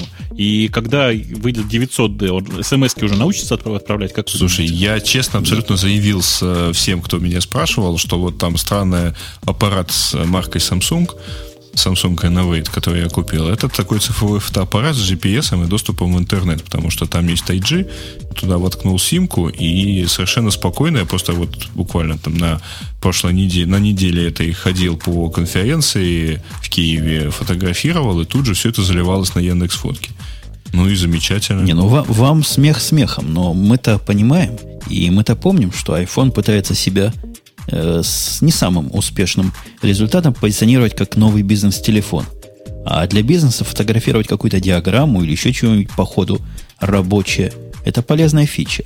И я тоже иногда имею такую глупость пытаться им чего-нибудь фотографировать. Чаще получается плохо, чем хорошо, но справедливости ради и с BlackBerry, который уж бизнесе некуда, и мне кажется, там камера вроде получше стоит, хотя не дам голову на отсечение – получается практически так же плохо. Нет, э, должен сказать, что все-таки возражу. Я айфоном э, несколько раз вот в последнее время э, мне понравилось фотографировать всякого рода печатные материалы, ну, типа там статьи в газете и, и так далее. Еще один вполне очевидный кейс это когда ты фотографируешь, например, слайды на презентации, которые тебе показывают. И более того, вот когда я фотографирую, это все дело заливается в Evernote, и там даже там четкость такая, что можно не только читать, там даже, в общем, идет распознавание текста. То есть вполне качественный снимок. Я вам пример приведу. Пример просто из жизни, чтобы не ходить вот за теоретическими обоснованиями. Мне на машину пришли новые номера. И для того, чтобы внести их куда-то, я же 21 век на дворе, не буду их ручкой переписывать. Пошел, вынес iPhone, сфотографировал их, потом с трудом прочел. Автомобильный номер, не какой-то текст. Ну, я тебе э, кину статью формата А3, э, которая снята айфоном э, исключительно для того, чтобы запихать ее в Evernote. И ты потом, так сказать, вот, скажи, смог ли ты там что-то прочитать или нет. Я думаю... Я подозреваю тут вопрос возраста. У нас с, с коллегой Бобуком уже руки от возраста дрожат. Да, Видишь, и голос запинается. Да. А ты у нас молодой, а активно у тебя рука как сталь. Хотя я ходил на пистолетный спорт, где специально твердость руки тренировали. Но, видимо, годы, годы берут свое. По поводу айфона еще одна странная новость о том, что даже не слух, а о том, что Microsoft вроде бы выпустит свой превосходный с их точки зрения и с моей точки зрения ужасный пакет мобильного офиса, и теперь это безобразие будет на айфонах. Mm. Слушайте, я, кстати, тут э, случайно забегал в Microsoft по разным делам, и наш с вами общий знакомый выдал мне там э, коробку офиса для Mac 2008. То есть я теперь могу и на домашней машине его тоже поставить э, и плеваться регулярно. Э, возвращаясь к непосредственно теме про iPhone, мне кажется, что это вполне себе возможно, потому что э, айфонов в Штатах, по крайней мере, довольно много. Ну, по крайней мере, Женя вот э, не даст соврать. Ну, их, их правда много, и это заметно. А, и при этом, как бы это довольно интересная ниша с точки зрения не, не столько бизнеса, сколько просто людей, да, потому что Microsoft Office ведь пользуется не только в бизнесе. Microsoft Office это такие, такой набор приложений, который э, там используется практически каждым. Э, точнее, не так, офисное приложение используется практически каждым. И готовых нормальных таких вот офисов для iPhone практически нет. То есть это практически сейчас свободная ниша. Ну, кстати говоря, буквально на этой же неделе было сообщение, что появится Quick Office для iPhone, а буквально вот-вот э, на следующей неделе будет выпущено. Это, правда, больше, Тут... по-моему, просмотрщик, но... В том-то и дело. Quick Office это не офис в нормальном его представлении. То есть это не полноценное офисное приложение. А айфоновская платформа вполне себе позволяет запускать ну, практически нормальные приложения, такие же, как на десктопе.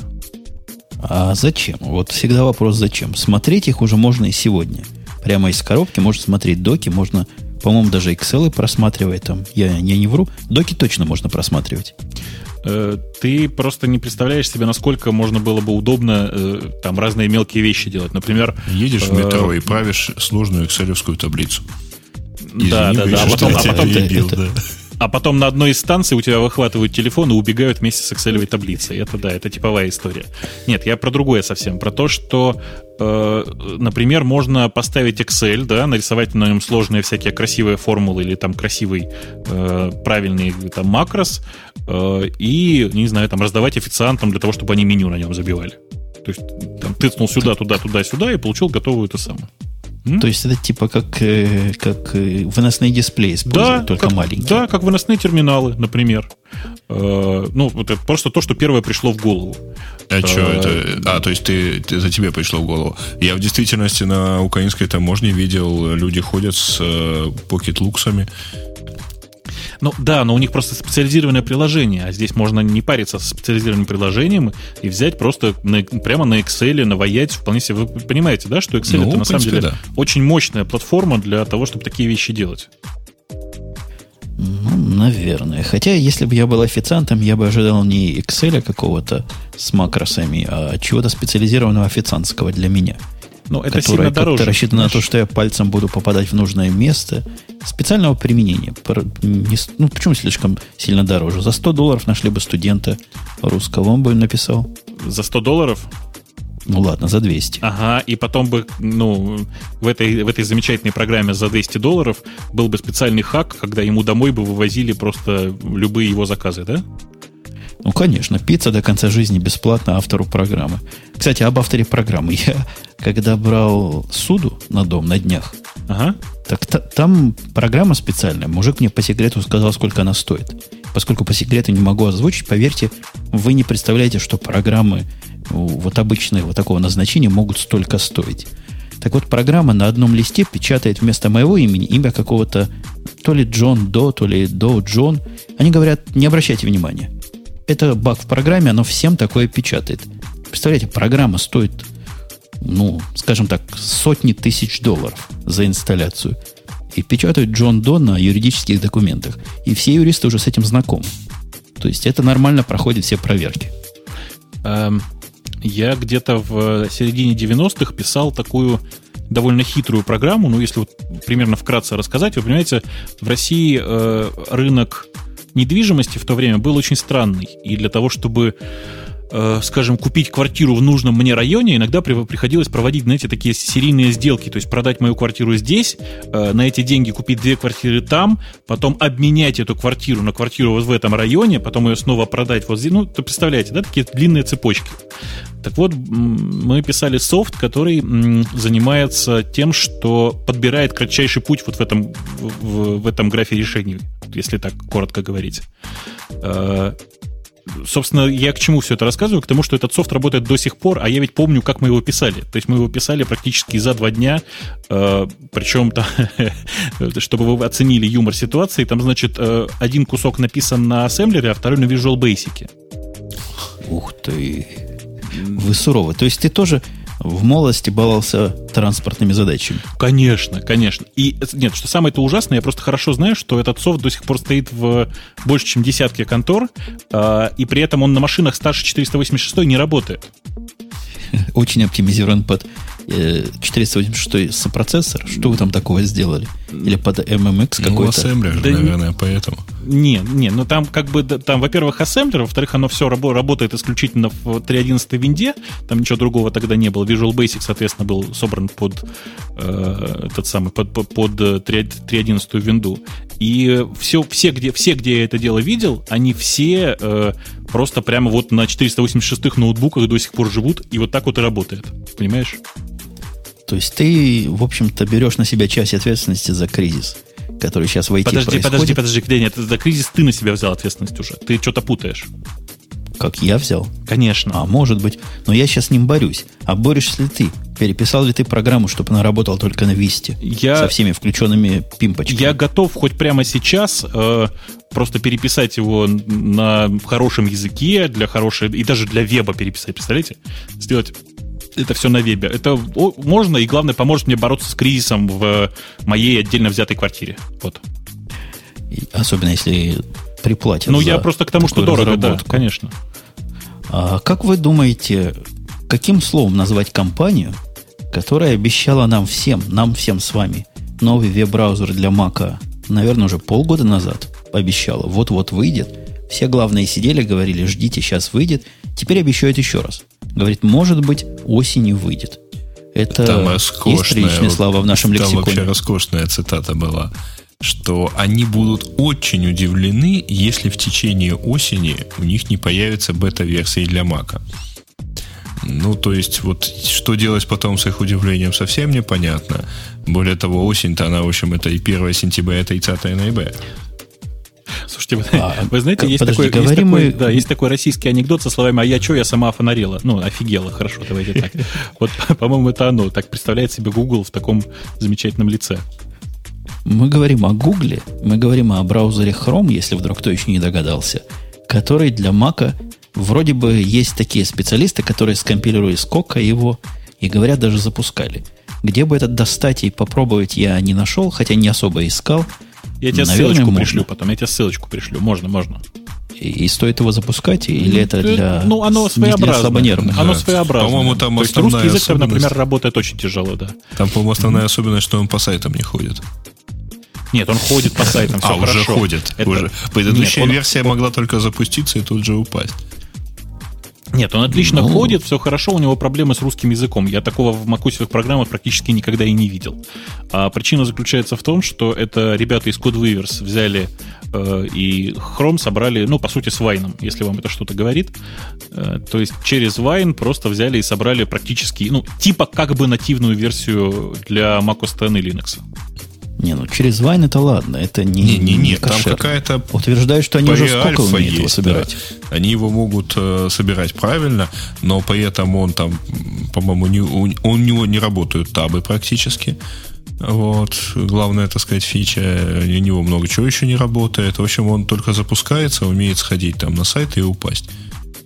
Что-то вроде этого. Ну, кстати говоря, он прекрасно работает. У меня он прекрасно работает под всем остальным как я умею запускать программы, на чем я умею запускать программы по TOS в том числе под кроссовером работает и, конечно, э, в виртуальных машинах, так что если уж очень хочется запускать его, можно. Хотя для меня особого смысла нет с выходом Safari 4, я в этом контексте абсолютно спокоен. Сижу на четвертом и, как говорит известный деятель подкастинга, не парюсь. А ты, Бобук, не паришься с четвертым Safari? Я с ним парюсь, потому что иногда он все-таки падает. Э, вот, а что ты с ним такое делаешь? Опять знаешь, 300 ссылок открываешь? Ну да, у меня довольно, довольно много, много табов, как обычно. Э, мы тут, опять же, вот в свете моего недавнего значит, пришествия меня, меня в Microsoft и разговора всяких с Петей, я тут всем рассказывал, что э, вообще существует вот Safari, там Firefox, другие хорошие браузеры и Internet Explorer 6. Так вот, в отличие от Internet Explorer 6, у Safari есть еще одно замечательное свойство. Он падает просто, вот у меня, я говорю, раз в неделю как минимум. Я не могу удержаться. Жаль, жаль, что Пети нет ответить мне. Но мне кажется, не пришествие твое в Microsoft, а сошествие или спускание. Потому что туда спускаются. Ты знаешь, там вообще это в Крылатском в Москве туда поднимаются. Но, в принципе, как бы ты где-то, в общем-то, прав, потому что, ну, действительно, можно только удивляться, как низко я пал, и все такое. У нас есть, я пытаюсь найти темы, вот, например, о повторяемости кода в открытых проектах. Тема не такая узкая, как кажется, потому что вопрос, вопрос серьезный. Многие известные мне люди, наверное, и вам, коллеги, известные, говорят, что open source концептуально полнейшая фигня, потому что код, хотя открыт, но кому он нужен? Кто его пойдет смотреть и кто его пойдет использовать? А вот пошли, проанализировали, просмотрели и не прослезились, а наоборот обрадовались. Э, точно не прослезились по виде последнего пункта? Я, как обычно, не до конца дочитываю ну, там... тему, поэтому я пока только радости вижу. Ну, то есть самый высокий коэффициент повторного использования это пакет GNU Automake, э, а вот э, десятое место в списке повторно используемых проектов это примеры из Microsoft Visual Basic 2005. Это очень открытый, наверное.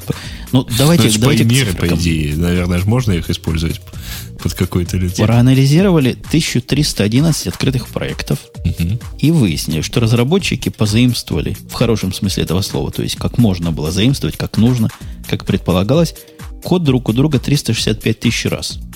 Вот это, это что означает 365 тысяч раз? Это у вас есть теория? Это в чем они считали? В разах. То есть, в разах. В кусках кода. Как, когда раз и считается? То есть каждый комит или каждый не, не, сейф я или думаю, каждый я думаю, что, я думаю, каждый чанк кода. Не, я думаю, каждый кусок кода. Нет, Жень. Каждый там кусок кода какой-то совпадающий. То есть, грубо говоря, если у тебя там где-нибудь, я не знаю, стоит стандартный код для, блин, что бы такое тебе сказать, подсчета самого э, этих рядов Фибоначчи рекурсий, то все ты скопировал чужой проект. А вот, вот эта цифра 365 тысяч раз меня, знаешь, на какую мысль наводит? А? На тысячу проектов. Что они, наверное, и Глипс считали, и еще какие-то такие вещи. Э, ну, может быть Уж и нет. Больно? Почему нет? Может быть. Три, подожди, 365 тысяч раз на 1300 проектов. Я думаю, что они прямо вот в одинаковые строчки искали в такой ситуации. При, так, при ну, таком возможно, разрыве в цифрах. Возможно. Мне кажется, это все-таки действительно количество строчек, если не говорить уже о количестве символов. Скорее, все-таки строчек. Вот. То есть заимствование какое-то имеет место быть. И если его считать правильнее, а мне бы казалось, что правильно считать не прямое заимствование кода, но и использование чужого кода в виде прикомпилированных библиотек, это тоже, в принципе, повторное использование. Тогда все application серверы и, все фреймворки сильно бы улучшили этот результат. Э, я вообще просто слабо понимаю, о чем здесь идет речь, да, то есть о, о каком э, э, код-реюзе вообще здесь идет речь, но, скорее всего, это не, ну, то есть больш, количество, большое количество этих самых, как бы это сказать, повторных использований, это скорее отрицательный результат, потому что это, ну, э, то, как люди тупо пользуются cut and paste, по большому счету. А, нет, слушай, я прав. Я тут, мы обычно с тобой не читаем дальше третьей строки. Да-да-да. Ага. А если пойти ниже, видно, что они log4j сюда вставили. То есть, и вот такое использование, как я описываю, он используется 5059 раз. То есть, они считают все глобально. И в этом смысле цифра 365 тысяч уже какой-то sense making. Угу. Ну, Понимаешь, да, да, да, я То понимаю, есть... о чем ты говоришь. Ну, да, в общем, в общем, тогда все понятно, все становится на свои места. Иногда полезно читать те темы, действительно, ты прав. Да, радость э, для разработчиков может быть в этой новости. Во-первых, можно показать начальству, вот какое хорошее заимствование, и как это сильно сохраняет время и деньги. А во-вторых, показывает, что есть все-таки, видимо, надежные и широко используемые библиотеки и наборы библиотек, которые народ в массе пользуют. Ну что, радостно нам, хорошо. Да, мы да. это, особенно, в принципе, знали. Особенно мы рады за примеры из Microsoft Visual Basic 2005. Я надеюсь, что эти примеры доступны под, как называется, MSPL, да? Как, какая-то вот такая там у них название, название лицензии. Почти такой, почти правильной лицензии. Да-да, у них что-то свое такое глубоко есть. А я от себя добавлю, что я провел кампанию по э, выдавливанию Log4j этого самого из своей среды. И, по-моему, уже успешно выдавил. Так что я как раз тут тормозитель прогресса, и мне в этом смысле стыдно. Так, Жень, Женю застудили, поехали дальше. У нас была какая-то... Слушай, слушай, Женя, ты в этот раз нашел какую-то приличную числительную тему, я правильно помню? 20 вещей, которые программисты говорят, когда что-нибудь работает не так, как подразумевалось. О, Ты про это да, говоришь? Да, да, да, да, да. Да, 20 вещей, и я на них посмотрел. Ну что, честно сказать, я сам так иногда говорю. А уж сколько мне такого говорят, не счесть. Слушайте, предлагаю прямо вот сейчас вот устроить э, э процесс совместного перевода. Вот да. Прямо... Да, да тут все в Нет, принципе давайте просто, одновременно с номер... признаниями. Кто сколько раз, товарищи программеры, этот, ту или иную отговорку использовал. Ну, сложно. Сложно. Посчитать отговорка, сложно. Отговорка номер 20 это странно. Вот так переводим ее на русский язык. Это странно. Но это даже не отговорка, это э, размышление вслух, потому что это действительно странно. И эту фразу я тоже часто использую в разговорчиках со своими. И зависит от интонации. То есть, как, как это сказать, может 33 разных смысла нести. Ну, ну да, да, потому что я чаще всего использую примерно такую же формулировку. Я когда э, мне говорят, что что-то не работает, говорю, ну да, фигово. Так, договорка номер 19. Э, так никогда раньше не случалось. Да, такого не было никогда раньше. Это, это очень популярно. То есть вот вместе с 18-м это работало вчера. Я такой, у меня был программист, который на все мои отчеты о его багах вот так говорил. Вчера такого не было, да? То вчера все работало. Нет, это... И мой начальник, более другой, при этой отговорке реально ходил и бился головой об стену. Вот просто он был горячий израильский парень, бился головой об стены, странно, что не пробил. Нет, вчера все работало, это пункт номер 18 в этом же списке, то есть на одну строчку ниже. Да, пункт номер 17, как это возможно? Да-да-да, это, это странный вопрос, особенно когда, я не знаю, бывает ли у тебя, Бобу, когда приходит к тебе программист, занимался проектом, о, которых, о котором ты только общее впечатление имеешь, и задают тебе незамутненным оком вот такой вопрос. А как это? Да я откуда знаю, как это? Если бы я знал, я бы сам написал, как это. Ну да, то есть по-русски это по-русски это формулируется так. Это как? Да? Такой вопрос. Так, пункт номер 16. Э, это должно быть аппаратная проблема. Ну, то есть, вот э, я смотрю, что дальше, э, если с самого начала это выражало как бы там глубочайшее удивление программистов тем, что они сделали, то теперь они начинают искать виноватых, вот ближе там к, к популя, по популярности. То есть... Ну, вообще номер 16, по-моему, уже не так популярен. Я не знаю, ты своих отучил, коллега, вот такое говорить? Ты им бьешь по языкам да, и по задницам? На железо теперь говорят? это все устарело, на железо теперь никто не жалуется. Теперь говорят, это Oracle виноват. Или э, это Windows глючит. Вот. Не, ну это, видимо, будет дальше. Значит, пункт номер 15, что ты печатал, что ты делал неправильно, чтобы так получилось. Да-да-да. Доктор, когда я делаю вот так, у меня вот тут болит. Пациент, ну не делайте вот так. Да. Номер 14 в разных вариациях очень часто встречается. Это, похоже, вот это твоя специализация, да? вот эта пуля вылетела. То есть у нас в программе все в порядке, просто биржа прислала плохих данных. Да, да, да. Так, пункт номер 13. Я этот модуль не трогал неделями. Вот это я вчера говорил признаюсь. То есть у нас был внутренний между собойчик, когда пытались найти, почему файлы... Ну, представьте, есть директор... Network Attached Storage, то есть большой такой массив данных, и файлы перешли с одного места в другое, сами по себе. Причем файлы не мои, но поскольку я там главный, говорят, ты куда файлы дел? Я говорю, понятия не имею. Я то, что файлы двигает, не трогал уже три месяца. Вот такого характера разговора. Я точно их не трогал. Их кто-то явно переместил руками. Да. Пункт номер 12. У вас неверная версия. Неправильная. Да, а у тебя старая версия обновись, да. О, вот тоже на эту... Мы же должны историями обогащать. Конечно. У нас есть провайдер, который обеспечивает данные о Opera. Знаете, Opera это, это опции. Ага. Это данных, которых очень-очень много. Так вот, этот провайдер обновляет свою версию регулярно два раза в год. Догадайтесь, на какие дни. При переводе дат? Совершенно верно. При переводе времени. И это основная отмазка. У вас не та версия. Может, заколебались версии менять. А, так, что у нас там следующее? пункт – это просто неудачное стечение обстоятельств. Хороший пункт ну, такой. в общем, а, у нас, по-моему, это называется подземный стук, да? Что-то ну, такое. Ну, сож... на, на, надо признать вот честно – Бывает такое. А далеко не всякой проблемой найдешь а, ответ. Бывает, чего-то одно починишь, а чего-то другое при этом не поломал, а как-то починил. У меня тоже такое не раз происходило. Я думаю, у тебя, Бобок. Ну вот.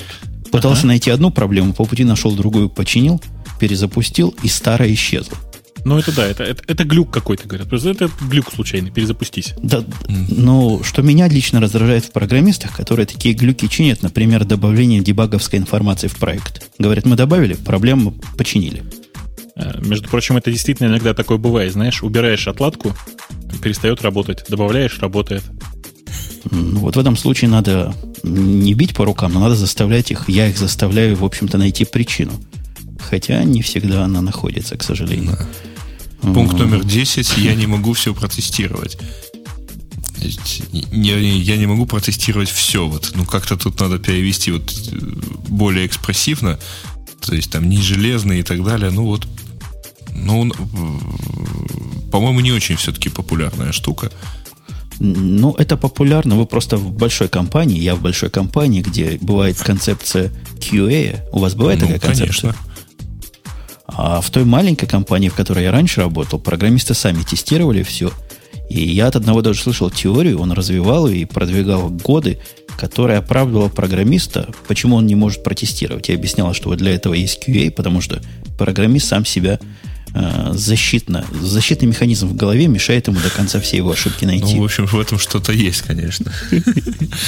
Девятый пункт. Это не может быть причиной этого. Э, ну, ага, это вот классическое. Так. Да, это, по-моему, классическое, что с моей стороны пули вылетели. Проблема у вас. Ну, а, а, это вполне легитимный довод, особенно при разговоре с начальством, которое пытается заниматься микроменеджментом. Ну, то есть пытается спросить, а как ты там это сделал? Ты говоришь, сделал так, он говорит, во, поэтому. Тут ему говоришь, что ты ничего не понимаешь. Вещи абсолютно не связанные, другой модуль, другой проект, иди в баню я бы номер девятый не стал бы в отмазке Пока не оказывается, что этот проект пишет логи в root раздел, из-за чего происходит переполнение чего-нибудь, да? Э, да, номер восьмой говорит, это работает, но никогда не тестировалось. Я говорю это как-то более элегантно. Я говорю, концептуально и теоретически это должно работать. Это должно работать, хотя я не проверял. Угу. Нет, про не проверял, это ламеры говорят. Я останавливаюсь на должно Доктор, работать. Доктор, я буду ну, это... играть на скрипке, да? Ну, конечно, да. Номер седьмой, он тоже как-то немножко из истории туда-назад, когда система контроля ревизии не было, была популярна отмазка, кто-то поменял мой код. Угу. А сейчас есть замечательная функция blame, и все, и уже как-то не отмажешься так легко. Да. Шестая ну, версия. Да. Проверил ли ты систему на вирусы? Это главный, вот это, это не отмазка, это главный вопрос, когда вы в саппорт кого-нибудь звоните, в Dell, например, и говорите, что у вас компьютер не включается, они вам первым образом такой вопрос зададут. То есть у вас реально про это спрашивают? Да, это один из главных вопросов. Э, смех смехом, кстати, и в macOS задают идиотские всякие вопросы. Ты жалуешься на, я не знаю, на то, что USB у тебя не подключается, угу. а они говорят, вы диск repair запустили до этого. Это ничего, меня а... кто-то спрашивал про антивирус. Я сказал, сейчас только найду его под Macintosh. Слушайте, э, э, Жень, пока мы далеко не ушли, а с диск репейром это вообще, в смысле, с Repair Permissions – это вообще отдельная история, потому что у меня реально было практически так. У меня не подключался фаерварный диск. Так ты не поверишь. Э, repair permissions, и все заработало. Оказалось, что на драйвера права, права неправильные стояли. Ну, бывает всякая мистика. Она, наверное, раз в год срабатывает. Наверное, вот такие, как ты, подтверждают Apple в том, что вопрос идиотский ну, надо я, задавать. я в Apple про это как бы ничего не говорил, поэтому я... Да. Когда у меня был сбойный, диск, сбойный сектор на диске, о чем Кернел кричал во всю свою мощь, меня хотели заставить переустановить систему. Ну, нет, если предварительно отформатировать диск... Ну, вот, честно говоря, это и помогло, но все равно звучит диковато. Э, что у нас э, следующее идет? Даже если это не работает, как оно выглядит? Отмазка. Ну, это скорее по-русски будет так, что оно таки, да, не работает, но как увидеть, что но не иде... работает? Нет, я думаю. я думаю, что, ну, мол, какова идея? Там, ну, зато ух, как выглядит. А, и не думаю, что твой перевод близок к тексту, хотя оставим наши лингвистические... Нам эта отмазка как-то диковата немножко. Может, это для веб-сайт программистов применимо? А, Скорее всего, такие быть, есть. Да, да. Э, вы не мо... Четвертый пункт. Вы не можете использовать эту версию на своей системе. Ну, вот это видоизмененная, э, по-моему, что у вас неверная версия. Ну, какая-то Я... какая слабо правдоподобная отмазка, да? Да нет, это даже не отмазка. Я такое, например, могу сказать, если кто мою программу на Java 1.4 поставит, она работать не будет. Ей надо 1.6. Ну и что я могу сделать? Не та система. Так, а, вот, замечательно. Третье. Почему вы сделали это так? С чего, видимо, программа упала, да? То есть да, вот больной да, не ты зачем сюда, Ты зачем сюда нажал? Это даже, да. Точно, то это даже не почему, а зачем? Ты какого сюда полез? Что, если есть кнопка, надо на нее ну, нажимать. Пункт номер два примерно такой же. подожди, у, у, меня есть, у меня есть другой отмазка. Я очень часто говорю, а почему тебя это волнует в таких ситуациях? Когда мне кто-то жалуется на, на проблему, ну, не знаю, в том, что после закрытия биржи продолжает какой-нибудь токе посылать курсы валют. А мы их не принимаем. Я первым делом спрашиваю, а чего тебя это волнует? Да, пункт номер два. Где вы были, когда программа э, рухнула? Ну, это где были не в географическом смысле, а чего, собственно, делали. Ну да. И, и контекст такой, ты как эту программу сломал, козлина? Да. Ну и, конечно, вот это правда хит. Это вот я слышал много раз. Э, пункт номер один э, у меня работает. А на моей машине все работает. Да. И даже иногда в доказательство приносит свою машину. Да. Ну что, по-моему, хорошие хиты мы могли бы, наверное, с нашим не, можно даже добавить. опытом коллеги еще штук 50 добавить. Не, я хочу делу. пункт не, ну... номер один угу. веб-программистов добавить. Куки чистили. А? Это не пункт а номер вот такое один. не спрашивают? Нет. Это не номер один. Ну, то есть это кэш, кэш обновите. И этот самый, как это, фу, обновите, а, фу, сбросьте кэш, э, mm-hmm. очистите куки. Но это действительно говорят, но как бы говорят не очень часто. Гораздо чаще говорят, у меня все работает.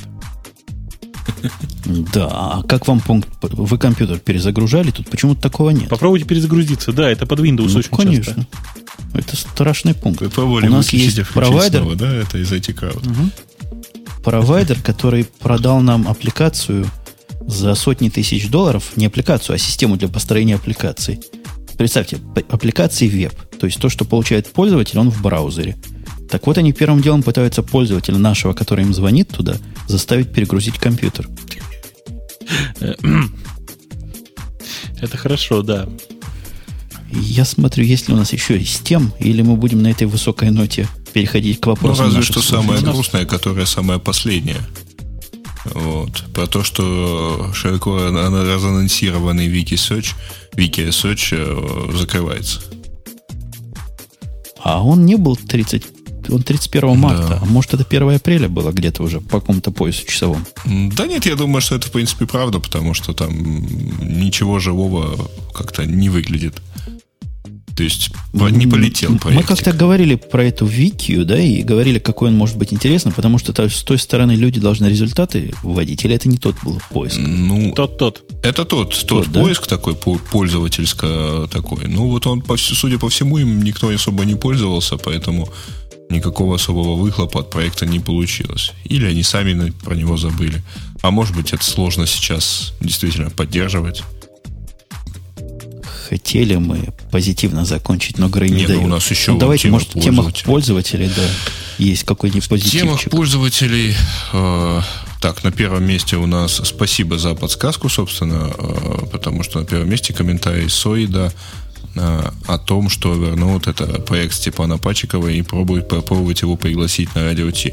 Я, правда, думаю, что подключать еще человека из Калифорнии будет достаточно сложно, он там живет последние... А, а в, чем, в чем у тебя сложности с Калифорнией? Свет отключат, думаешь? Да нет, там, похоже, все-таки большая, большая временная разница получается. Ну, в общем... Я, я думаю, я думаю, если будет желание с той стороны, ну, то в общем, проблема... Да, если... Ну, еще три часа в ту сторону. Ну, прям проснется разок пораньше. Ну, попробовать можно.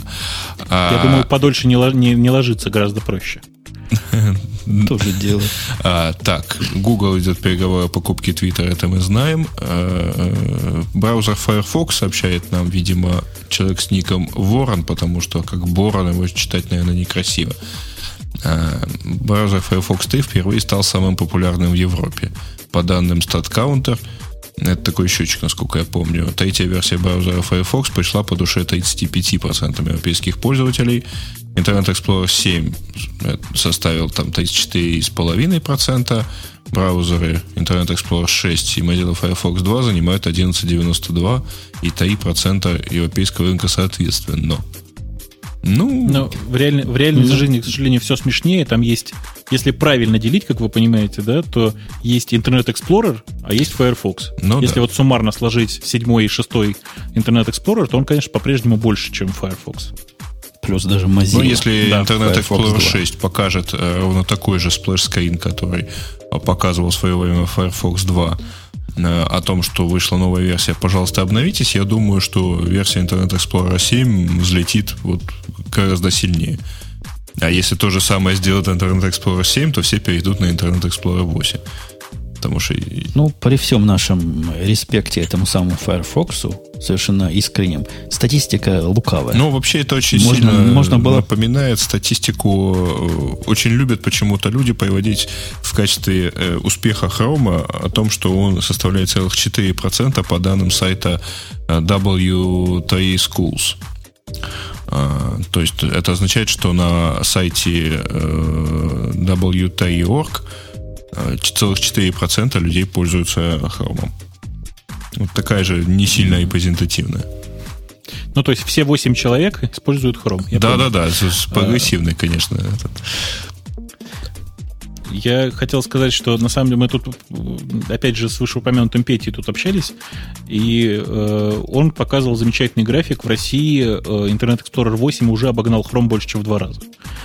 Э, по статистике или в интернет она чуть более репрезентативна, по крайней мере, для России. Э, так что у Хрома, в общем, не все гладко. Что там у нас дальше с темами, коллега Дальше у нас с темами э, тема про Evernote, который все-таки локализован и так далее, но мы про это говорили. Хочу, правда, заметить, что вот у меня язык оказывается русский в интерфейсе, и все равно он что-то не хочет распознавать текст на русском. Отдельно потом... Тебе в чатике сказали, что надо только новые картинки засовывать, и после этого начнет ну, распознавать. Ну, я... Вот в постшоу попробуем чего-нибудь ему засунуть. Ну, попробуем. Все вместе. Попробуем. Повалим. Так, э, Грубер сообщает о том, что э, MIT теперь использует, э, по-моему, это было в прошлый раз, нет? Python э, вместо в своей вот системе. По-моему, что-то такое в прошлый Вместо, раз такое ага, В своей системе. Нет, там, там речь не о том шла. Дело в том, ну, что... в учебной программе. Э, да, в учебной программе у них довольно долго в качестве основного языка использовался язык схема, э, и действительно было очень удобно людей учить. Э, они принципиально не используют какого-то широко распространенного языка для этого, э, потому что, ну, то есть, чтобы избежать зашоренности, если вы понимаете, о чем я говорю. Сейчас они предлагают перейти на Python, говоря, что в нынешнем состоянии Python, ну, как минимум, не хуже для обучения, нежели схема, которую они использовали, в общем, довольно долго. Слушайте, по-моему, по-моему, я это слышал неделю назад. Не в нашем подкасте, наверное, ты какой-то другой. Где, где ему что слушать, интересно. Ну ладно. Подожди, не подожди, то, что слышал, так, даже подожди, говорил. Нет, нет, давайте выясним. Нет, подождите, Сергей, что я, что я слышу? Ты слушаешь вражеские голоса? Нет. ну, где-то я это уже слышал. Ну ладно, хорошо. Вышел GCC 4.4 с множеством улучшений. Вот про это ты мог слышать, потому что вот эти... Нет, да, вот это точно были бы вражеские голоса, говорить. знаешь. Это нет, это точно. Это мы это с Женей как раз обсуждали. Это я помню очень хорошо.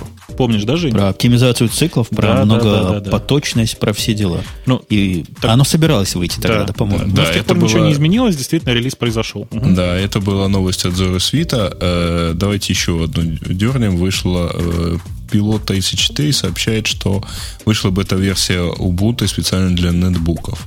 Я так понимаю, что это какой-то просто отдельно оформленный релиз, потому что всякого рода э, таких вот версий Ubuntu, сборок Ubuntu для нетбуков я видел достаточно много.